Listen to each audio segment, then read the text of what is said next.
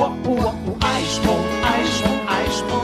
Zapfen, wer hätte das gedacht? Moin und herzlich willkommen zu unserem Podcast Happy Eisprung, Schwanger aus dem Bauch heraus. euer Podcast für eine intuitive Schwangerschaft.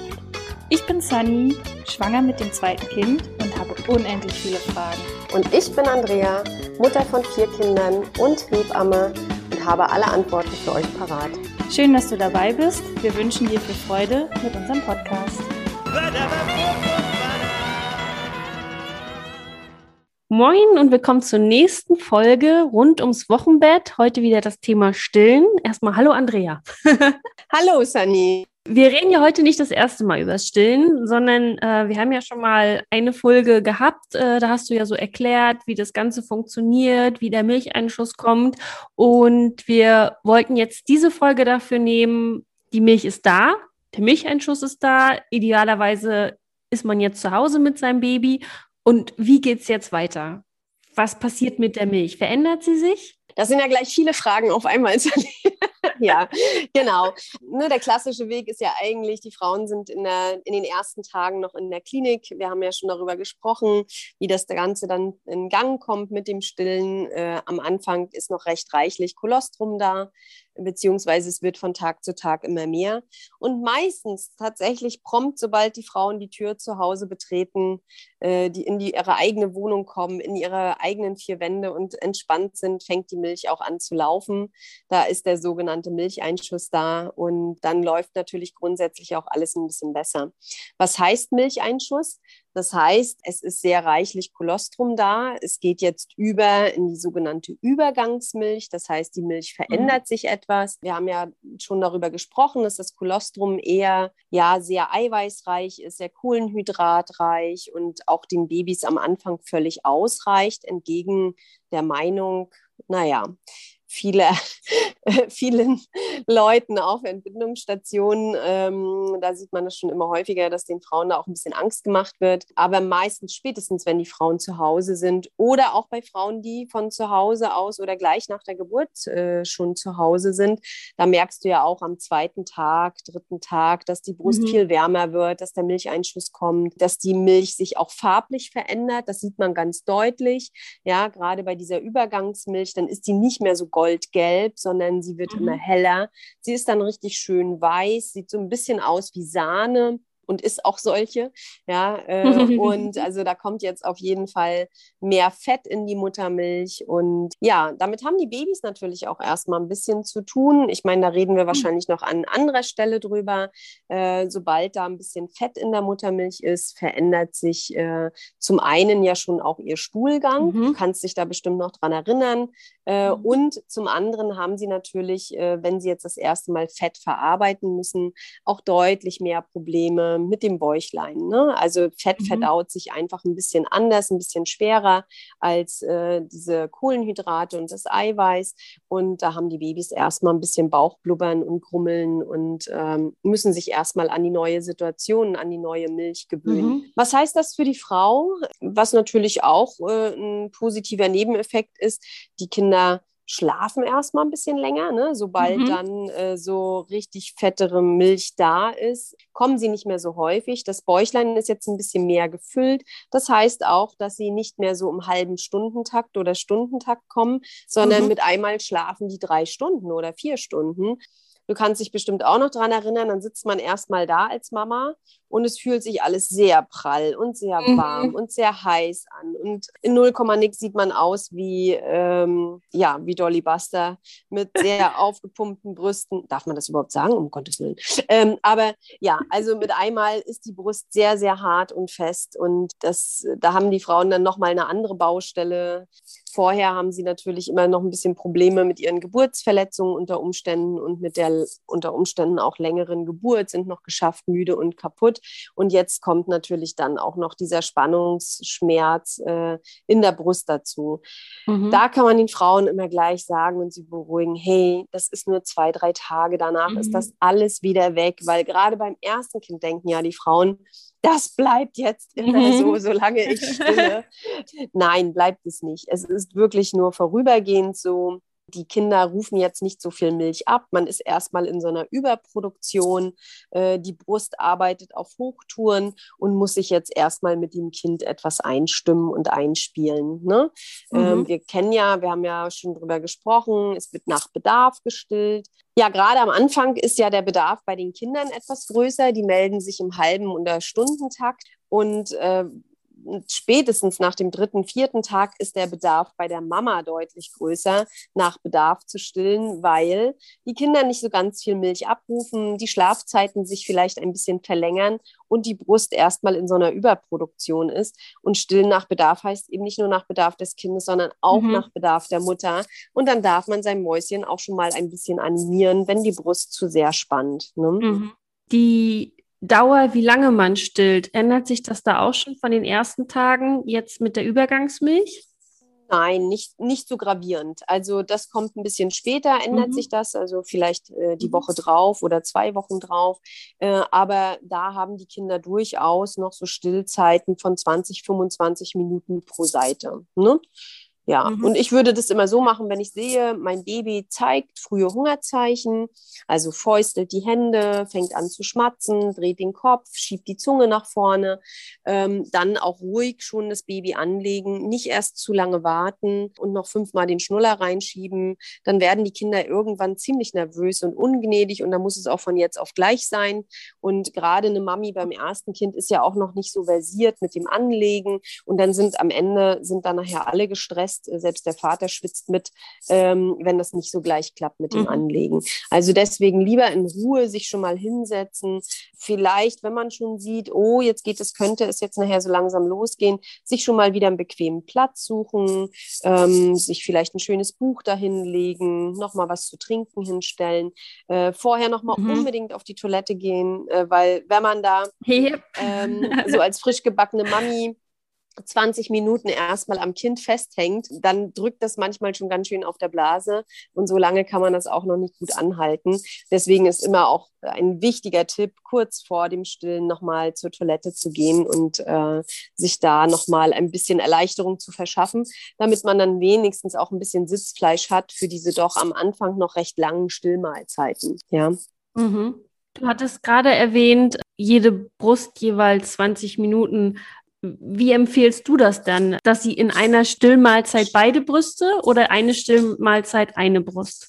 Das kommt ein bisschen drauf an. Ich würde das jetzt nicht so pauschal als mhm. Tipp sagen, muss ich ganz ehrlich sagen. Es gibt durchaus äh, Kinder, für die es ratsam ist, pro Stillmahlzeit nur eine Seite anzulegen, damit sie ein bisschen besser an die fettere Hintermilch kommen. Ja, wenn, wenn man sich das Stillen jetzt vorstellt, das Baby dockt an, dann macht es erst ganz viele schnelle kleine Züge, um sich die Brust äh, beziehungsweise die, ja, zum einen die Brust ein bisschen zu formen, aber auch um die Milch ein bisschen in den Fluss zu bekommen. Und es sind immer in den, wir nennen das Milchseen, also hinter der Brustwarze, am, quasi hinter dem Warzenhof, sind solche sogenannten Milchreservare, also Milchseen nennen wir die.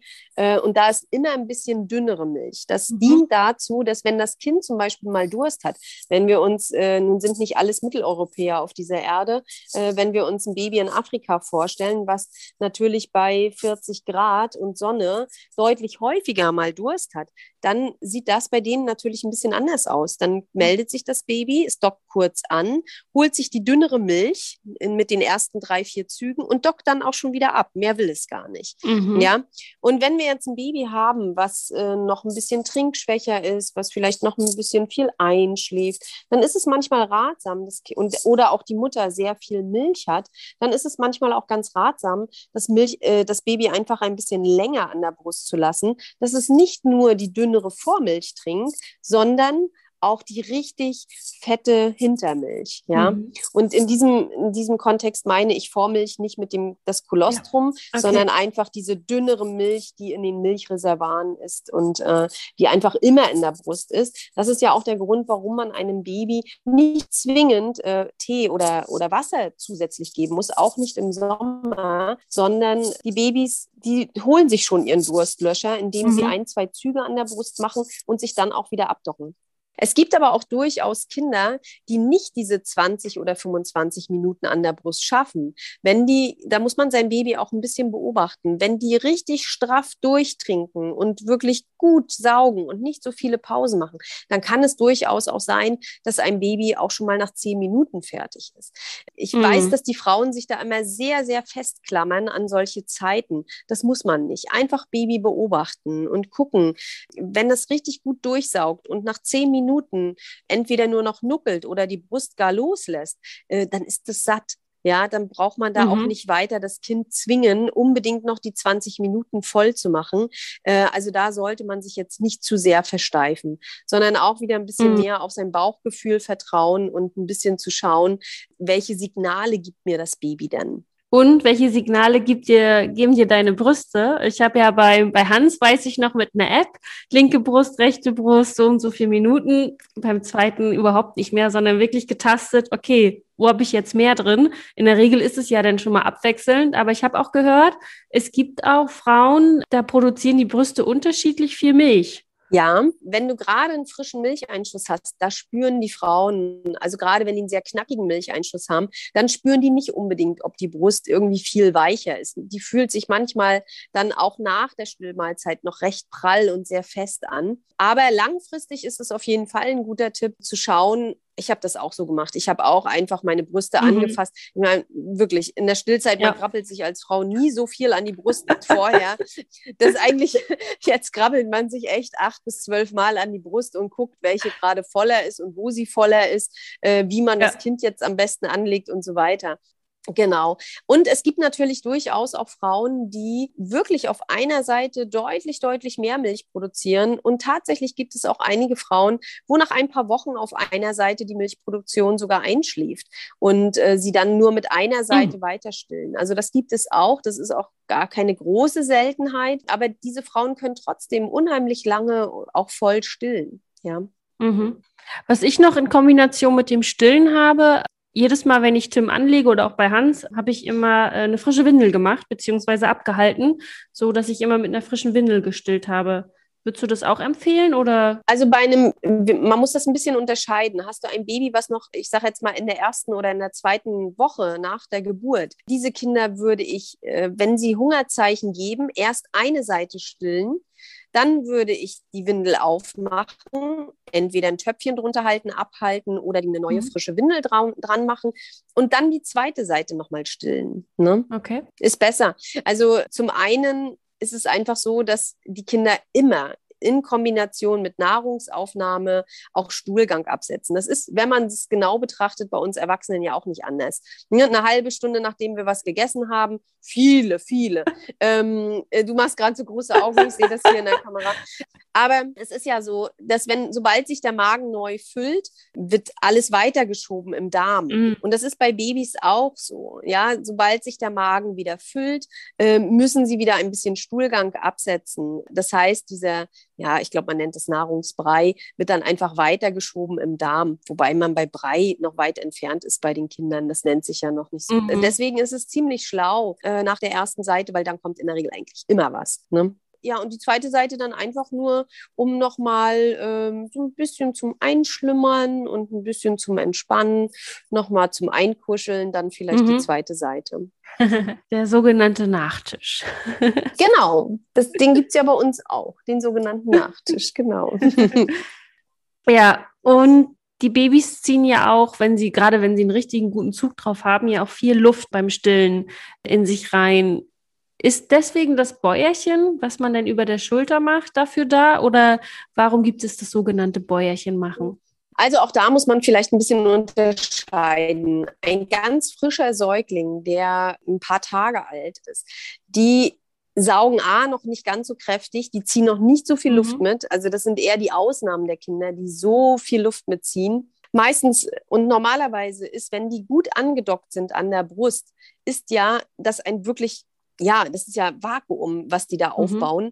Und äh, da kann eigentlich nichts an der Seite reinkommen äh, an Luft. Das passiert eigentlich nur, wenn die Kinder A nicht richtig angelegt sind, wenn sie zu sehr quasi an der Brust hängen und nicht richtig einen Unterdruck mhm. aufbauen können. Oder aber, was auch recht häufig passiert, ist, wenn die Frauen Stillhütchen mhm. Aus welchem Grund jetzt auch immer. Ich will das überhaupt nicht werten, also das passt hier auch überhaupt nicht zum Mhm. Thema. Aber an den Stillhütchen zum Beispiel ziehen sie auch sehr viel Mhm. Luft mit. Da würde ich auch immer empfehlen, probier mal bitte, ob das Kind dann nach der Mahlzeit ein Bäuerchen Mhm. macht. Aber wenn du ein Kind in den ersten Tagen gut angelegt hast und es hat einen richtigen Mundschluss um die Brustwarze, dann kann da kaum Luft eindringen. Ja, das sieht natürlich ein bisschen anders aus bei Kindern, die jetzt zum Beispiel schon drei oder vier Wochen alt Okay. sind. Die schlucken so hastig und so schnell, dass sie sehr oft die Mundwinkel öffnen müssen, um diesen Unterdruck zu lösen. Und dann lassen die an der Seite Milch rauslaufen. Und dann natürlich mit dem nächsten Einatmen saugen Mhm. sie wieder sehr viel Luft ein. Das heißt, bei einem Kind, was so vier, fünf Wochen ist und so hastig trinkt und sich auch oft verschluckt an der Brust, dann ist auf jeden Fall ein Bäuerchen ganz sinnig. Aber in den ersten Tagen sage ich oft zu den Eltern, boah, macht es nicht. Ihr klopft jedes Mal euer Baby wieder Mhm. wach. Nutzt lieber die Zeit, die halbe Stunde, die dein Kind jetzt ruhig und entspannt im Milchkoma ist, nutzt die lieber und ruh dich aus, weil du weißt selbst, äh, in den ersten zwei oder drei Tagen, da trinken die Kinder halt wirklich im Stundentakt und ja, da ist von länger Schlaf, das ist noch alles weit Mhm. entfernt. Genau, wir wollen ja auch gerade in dieser Anfangszeit ja auch erstmal bleiben. Ähm, da habe ich jetzt einen Unterschied zwischen Hans und Tim auch bei uns gesehen. Tim hat in der Anfangszeit relativ viel gespuckt. Das heißt, er war satt und hatte zu viel. Genau, wenn dein Milcheinschuss schon recht schnell war oder er sich immer gut übertrunken hat, äh, dann äh, kann es, also das kann ein Grund gewesen sein, warum er mehr gespuckt hat. Es kann aber tatsächlich sein, dass ihm die Milch schon ziemlich schnell am Anfang sehr in den Mund gespritzt ist und er oft den Unterdruck lösen Hm. musste und dann auch wieder Luft mitgezogen hat. Ähm, es ist jetzt nichts Untypisches beim, bei einer Frau, die das zweite Kind bekommt. Die Brust weiß einfach schon, was sie zu tun hat und die Frauen sind auch entspannter und dann läuft die Milch natürlich auch schneller und schießt dann aus allen Milchkanälen raus, schlucken gar nicht so gut hinterher. Und was passiert dann? Die Kinder ziehen viel Luft mit.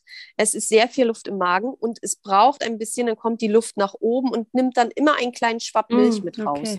Mhm. Ja, das kann auch der Grund sein, dass er einfach ziemlich viel Luft mitgeschluckt hat. Mhm. Mhm. Was haben wir noch für die ersten Tage zu Hause? So ungefähr nach äh, so zwischen dem siebten und zehnten Tag, wenn man dann nachher zu Hause ist, stellt sich die Milch nochmal um und dann geht das über in die Frauenmilch. Und die Frauenmilch, da sind die Frauen immer sehr überrascht. Die sieht eigentlich aus wie normale Milch, Mhm. wo viele Frauen dann schon äh, zweifeln, vor allem gerade die Muttis, die mal ab und zu auch abpumpen und das Ganze dann beobachten, die sagen, ich glaube, meine Milch ist nicht mehr gut. Ich glaube, ich esse nicht mehr genug, weil meine Milch ist ja zu dünn geworden. Äh, ja, die sieht wirklich Mhm. sehr dünn aus, aber ist trotzdem sehr, sehr fetthaltig. Ja, also da muss man sich Mhm. wirklich auch gar keine Sorgen machen. Und worauf ich auch sehr oft angesprochen werde, ist, dass wenn die Milch sich nachher gut reguliert hat, meistens so nach zwei oder drei Wochen, dann kommen auch ganz viele Frauen und sagen, meine Brust ist jetzt immer so weich. Ich glaube, meine Milch reicht nicht mehr.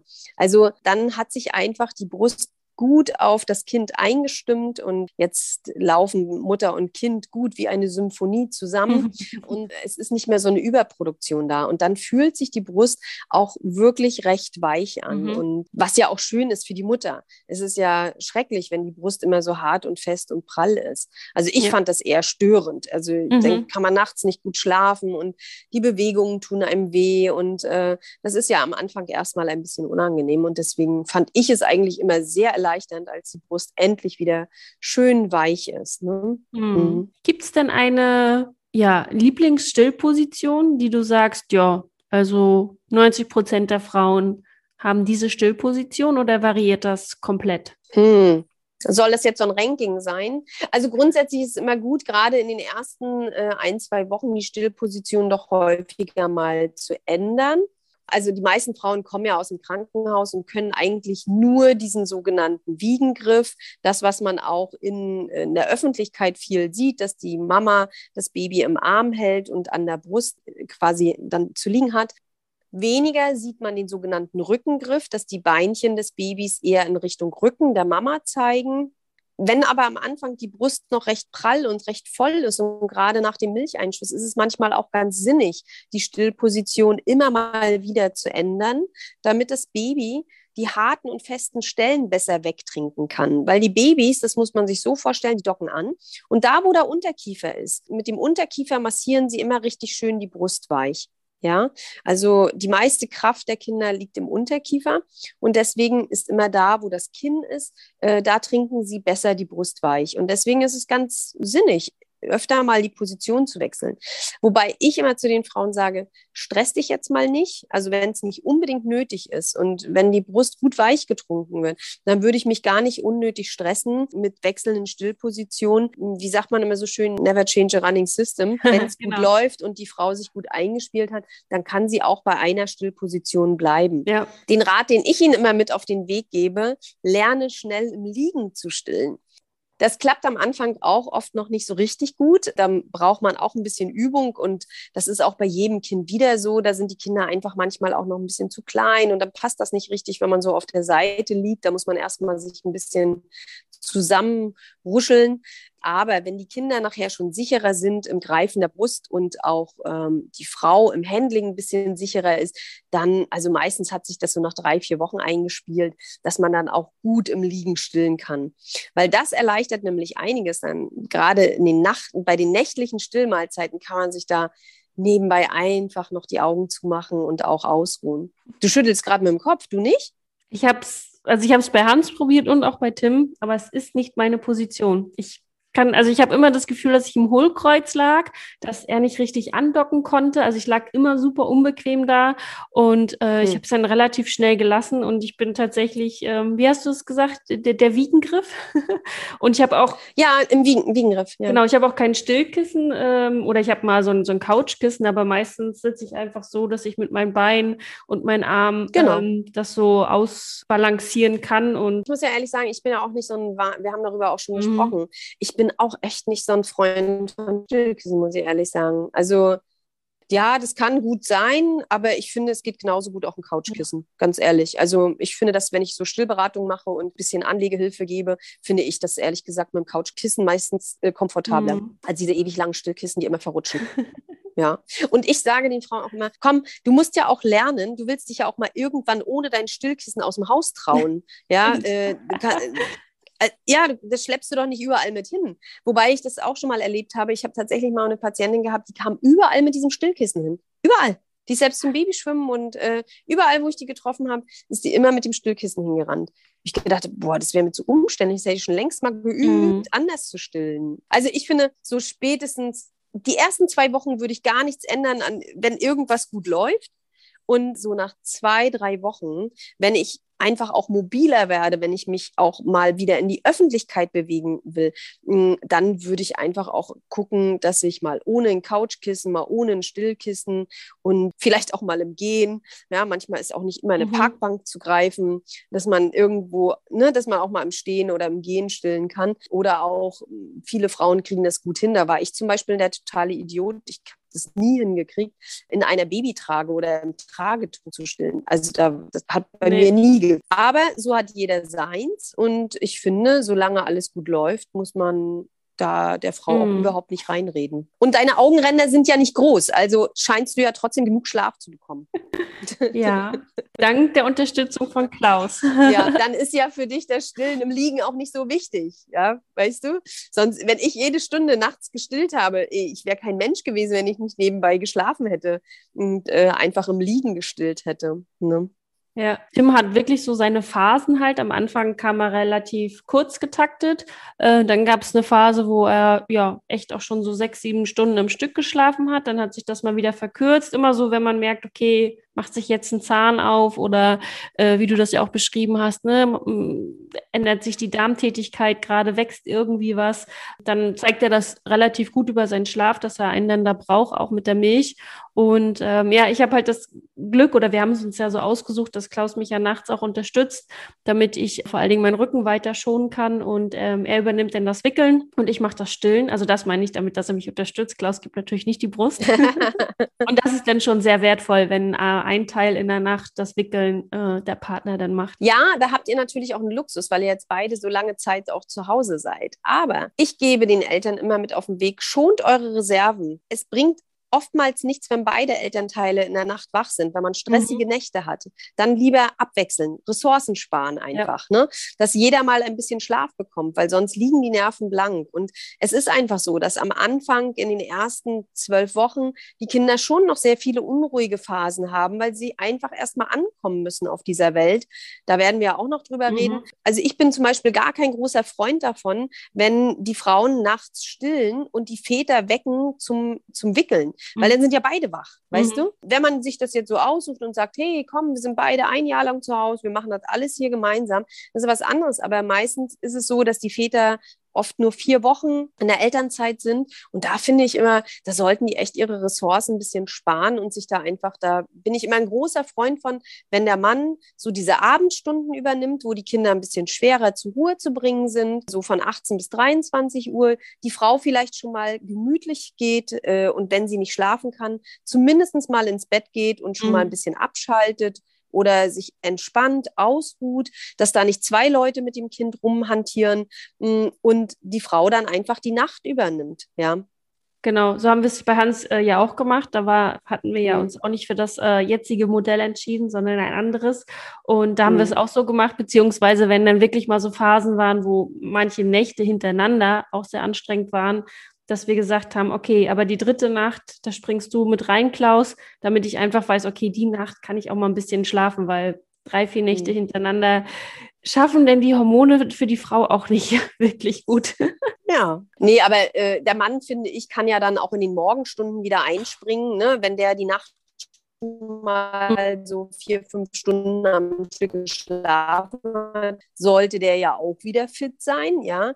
Und dann kann man nämlich als Mama sagen, morgens ab um sechs, da geht das Baby dann wieder zum Papa auf die Brust oder da wieder kuscheln und dann kann die Mama auch noch mal in eine schöne Tiefschlafphase kommen. Also da finde ich, um einfach auch ihre körperlichen Ressourcen zu sparen. Mhm. Und ich finde es auch so erstaunlich, das erinnert mich gerade auch an, an die erste Zeit mit Hans, wie du das gerade beschrieben hast. Um 6 Uhr hat er dann Klaus Hans genommen und ich habe noch mal zwei, drei Stunden geschlafen. Und es ist Wahnsinn, dass diese zwei, drei Stunden für uns Mamas wahrscheinlich mit den Hormonen zusammen wirklich gereicht haben, um wieder fit zu sein. Also da hätte ich ja früher im Leben nicht dran gedacht. Da hätte ich dir gesagt, nee, Andrea, ich brauche meine acht Stunden. Vorher geht und darunter ja. geht überhaupt nichts. Und jetzt kommst du mit zwei, drei Stunden Tiefschlafphase äh, am Morgen aus und denkst du, ja gut, okay, auf in den Tag. Ja, das macht wirklich das Prolaktin. Ne? Das ist unser mhm. Superwoman-Hormon und äh, das hält die Frauen, das hält die Frauen wirklich förmlich am Leben. Und ich höre das ja ganz, ganz oft, wenn man über Stillen schon in der Geburtsvorbereitung spricht. Ich meine, das geht auch meistens in dem einen Ohr rein und in dem anderen mhm. wieder raus. Und erst wenn die Frauen es wirklich erleben, wissen, ah ja, stimmt, du hattest das mal irgendwie erwähnt, dass ich jetzt nur noch eine Stunde schlafen kann. Also ich finde tatsächlich sogar, wenn die Frauen häufiger in der Nacht gestillt haben und wach waren und mehr Prolaktin ausgeschüttet, sehen die am nächsten Tag einfach besser aus. Es ist mir schon sehr, sehr oft passiert, dass ich zum Hausbesuch gekommen bin. Die Frauen machen die Tür auf und ich sage, boah, du siehst aber blendend aus heute. Und die Frauen sagen, echt, das war so eine Scheißnacht, ich habe jede Stunde gestillt.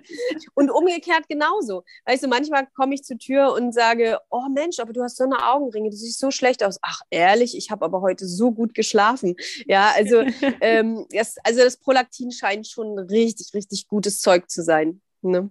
Mhm. Dann gibt es ja auch noch Stillunterwäsche. Ähm, da hattest du ja auch mal den Tipp gegeben, bloß nicht schon in der Schwangerschaft sich komplett ausstatten. Erstmal schauen, wenn die Brust, äh, wenn der Milcheinschuss da ist und wenn sich das alles so ein bisschen gefunden hat in den ersten Tagen, dass man dann eigentlich erst so ja, die richtige Größe auch weiß, welche Körbchengröße brauche ich denn jetzt? Hm. Ja, gibt es da von dir eine Empfehlung, was an Stillunterwäsche ja du immer deinen Frauen mitgibst? Tatsächlich kann man sogar einen BH, der gut sitzt, vielleicht auch schon am Ende in der Schwangerschaft kaufen, aber ich mhm. würde mich jetzt nicht hier mit fünf, sechs BHs eindecken, je nachdem, mhm. was die Frau so braucht, wie viel sie braucht. Ähm, und ich die einzigen Tipps, die ich eigentlich immer mit auf den Weg gebe, achtet bitte drauf, dass kein Bügel in der Unterwäsche ist, also im BH ist. Achte bitte drauf, dass die Träger an den Schultern schön breit geschnitten sind. Also sie mhm. sollen Minimum so 1,5 Zentimeter breit sein. Wenn die so schmal sind, du weißt es selbst, die Brust ist einfach schwerer oh ja. in der Stillzeit.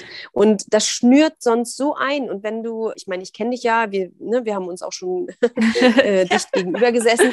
Ähm, Und wenn, wenn, wenn man eine etwas kleinere Körbchengröße hat, ist das überhaupt gar nicht so ganz, das ganz große Problem.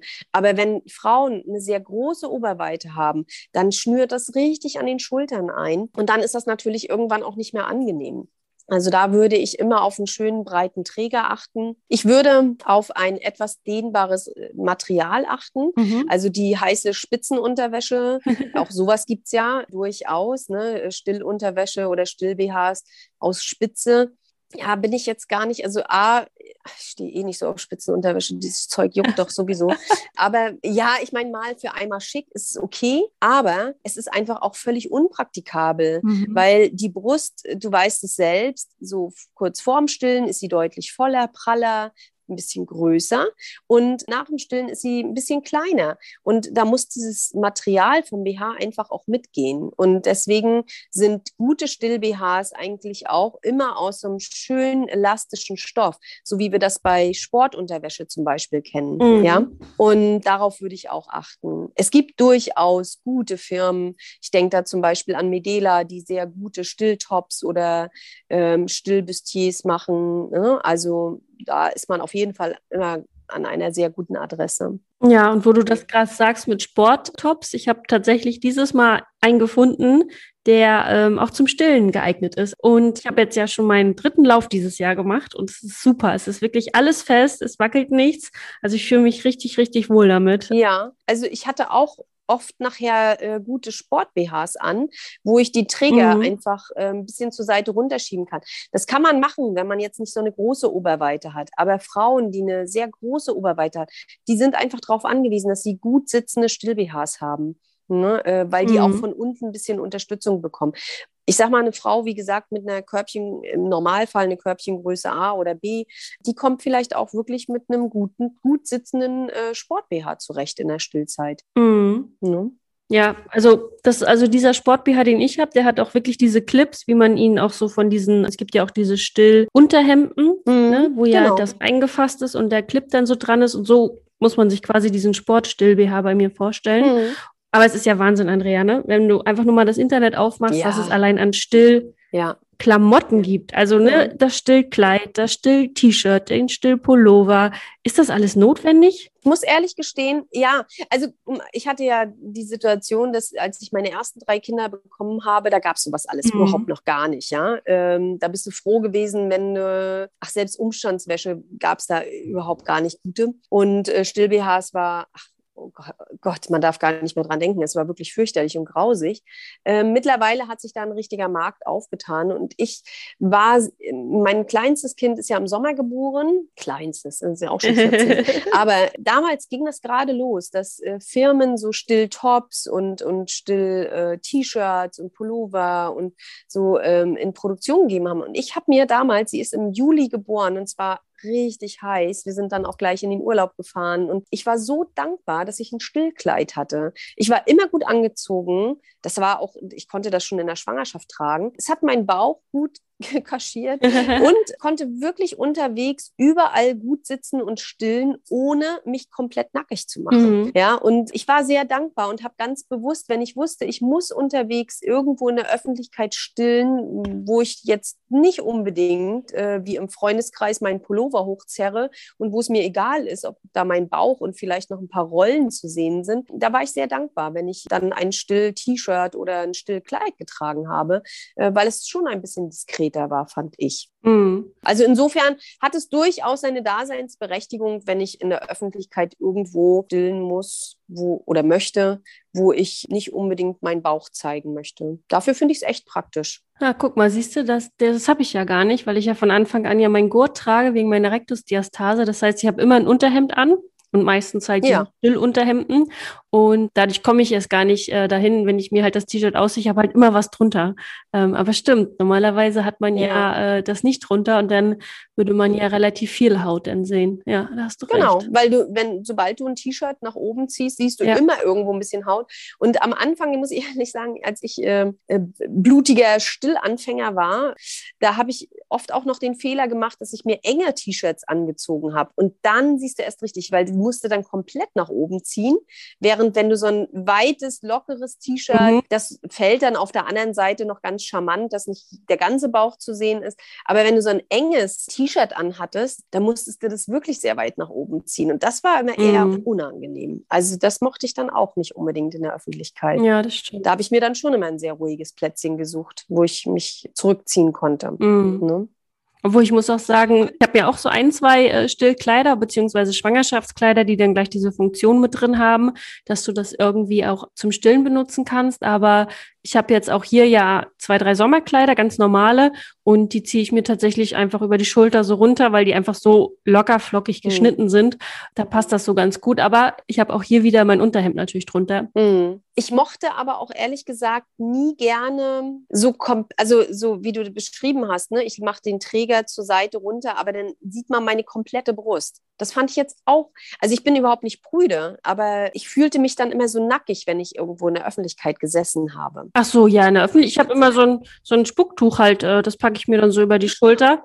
Ne? Genau, das habe ich auch immer gemacht. Ich habe mir dann, wenn ich so stillen musste, immer ein Spucktuch Mhm. über die Schulter gelegt. Genau, ja. Mhm. Heutzutage gibt es ja auch solche sogenannten, die nennen die sich Stillschals, ja. Ja, ja, es gibt so viel. Völlig unnütze Ausgabe, weil das finde ich total schwachsinnig. Also da, da kann ich jeden normalen Schal nehmen oder jedes normale Tuch, was ich irgendwo noch in meinen Schubladen vergraben habe Mhm. oder ein Spucktuch, also was ich eh immer dabei habe. Da brauche ich nicht separat noch einen Stillschal oder so einen Stillumhang oder was Mhm. weiß ich was. Also da gibt es ja jede Menge. Ne? Ja, also der Markt ist riesig, wenn man das wirklich bei Google einfach mal eingibt. Äh, Wahnsinn, äh, was da für Firmen und für Plattformen äh, aufploppen. Also manche auch wirklich nur Firmen, die das mit anbieten oder Marken, aber dann auch wirklich Mhm. eine Marke, die sich nur ähm, auf Still äh, Klamotten bezieht, also die das nicht so mit äh, im Angebot haben, sondern es gibt Mhm. ausschließlich bei denen nur Stillunterwäsche oder nur Still-T-Shirts. Ähm, ja, der Markt ist schon auch dort äh, riesig geworden. Gut. Was ist noch hilfreich und wichtig äh, für die ersten Tage zu Hause beim Stillen, was wir jetzt noch nicht gesagt haben? Ein toller Mann, der Den hatten wir schon in der letzten Folge.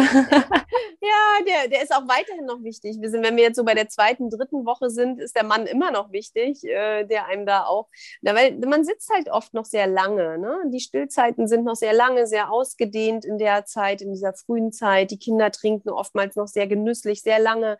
Man sitzt sehr lange am Kind fest und äh, ähm, meistens so zweite, dritte Woche, da kommt auch bei manchen Frauen so ein bisschen der Frust hoch. So dieses so, ja, ich sitze ja nur noch und stille. Mhm. Ne? Also äh, da merkt man richtig, dass die auch so Hummeln in den Hintern kriegen und dass sie auch mal wieder was anderes machen möchten, außer nur zu stillen.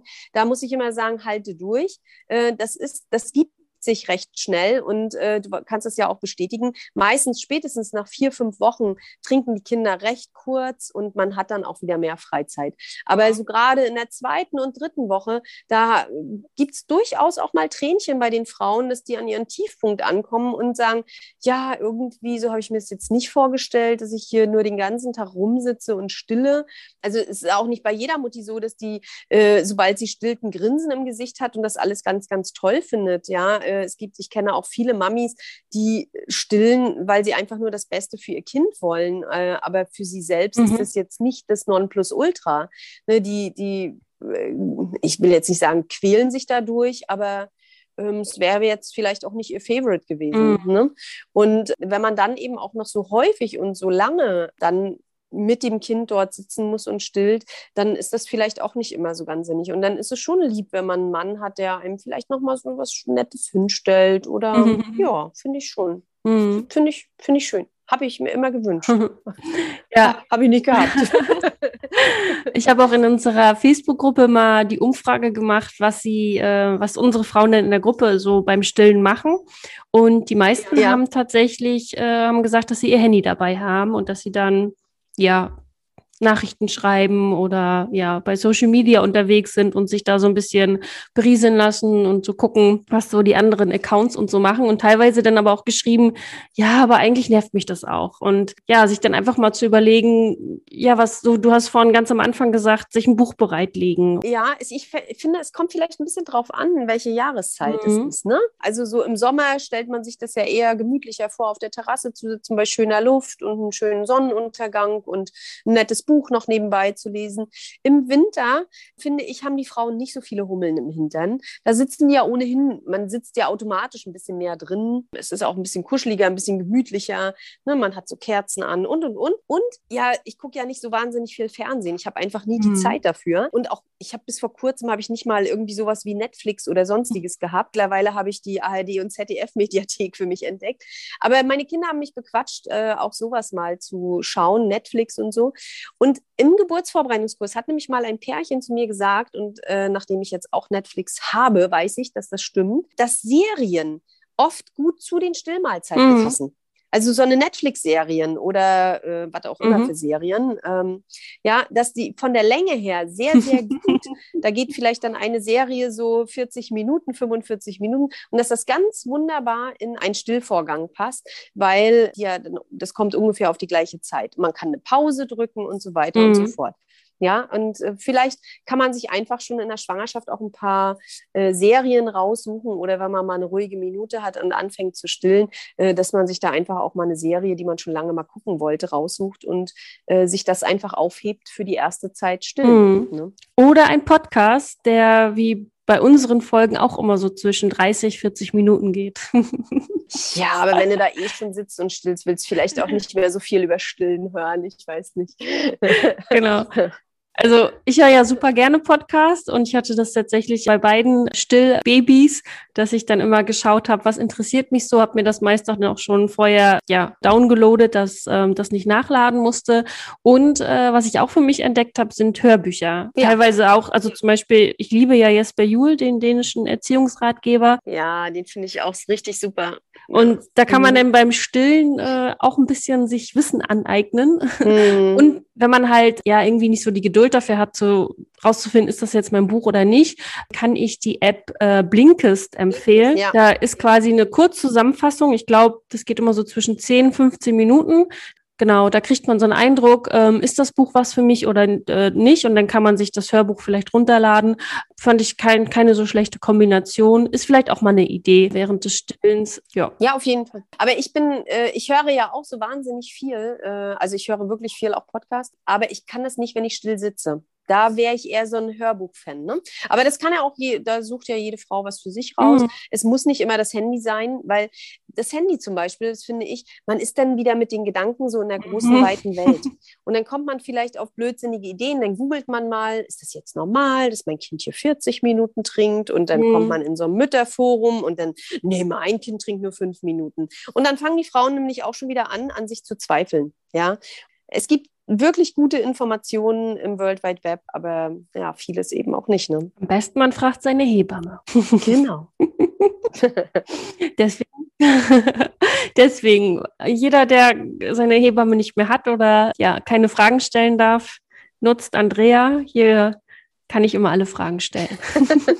Das ist ja eine, ein perfekter Abschluss heute, Sunny. Ja, ne? Wie lange hast du daran geübt? Ja. nee, der kam mir tatsächlich gerade spontan. Aber das ist auch so das Feedback von den, von ganz vielen Frauen, äh, was wir bekommen. Das ist einfach, ja, als ob man wirklich bei seiner Hebamme sitzt oder bei einer und seine Fragen Mhm. stellt und äh, man diese Antworten bekommt. Genau, Schwangere fragt und Hebamme antwortet. Oder in dem Fall jetzt frisch gewordene Mama fragt und Hebamme antwortet weiter. ja. Genau. Ja, sehr schön. Gut, dann machen wir auf jeden Fall noch eine Folge zum Thema Stillen, nämlich wenn das Baby nachher schon ein paar Wochen älter ist und auch zu welchen Stillproblemen es dann kommen kann und was man dagegen tun kann. Ja, Abgemacht? abgemacht, Sunny. Bereite mal ein paar Fragen vor. dann- Sehr gerne. Das habe ich jetzt schon ein fast über, nee, das habe ich jetzt genau ein Jahr lang schon äh, gemacht, dir einfach Fragen zu stellen. Ja, Ja. ist eigentlich ein ganz cooler Job. Gut, Andrea. Dann sehen wir und hören wir uns bei der nächsten Folge, wenn wir über Baby und Stillen im Wochenbett sprechen. Genau. Ahoi! Ciao. Wir freuen uns, dass du auch heute zugehört hast. Wir hoffen, du konntest auch aus dieser Folge interessante Impulse mitnehmen. Gib uns gerne Feedback oder stelle uns weitere Fragen an. Frage at happy-eisprung.de oder schau gerne auch in unserer Facebook-Gruppe vorbei. Die heißt Schwangerschaft, natürlich gesund, glücklich wir. Bis zur nächsten Folge, wenn es wieder heißt Happy Eisprung. Schwanger aus dem Bauch heraus. Ahoi!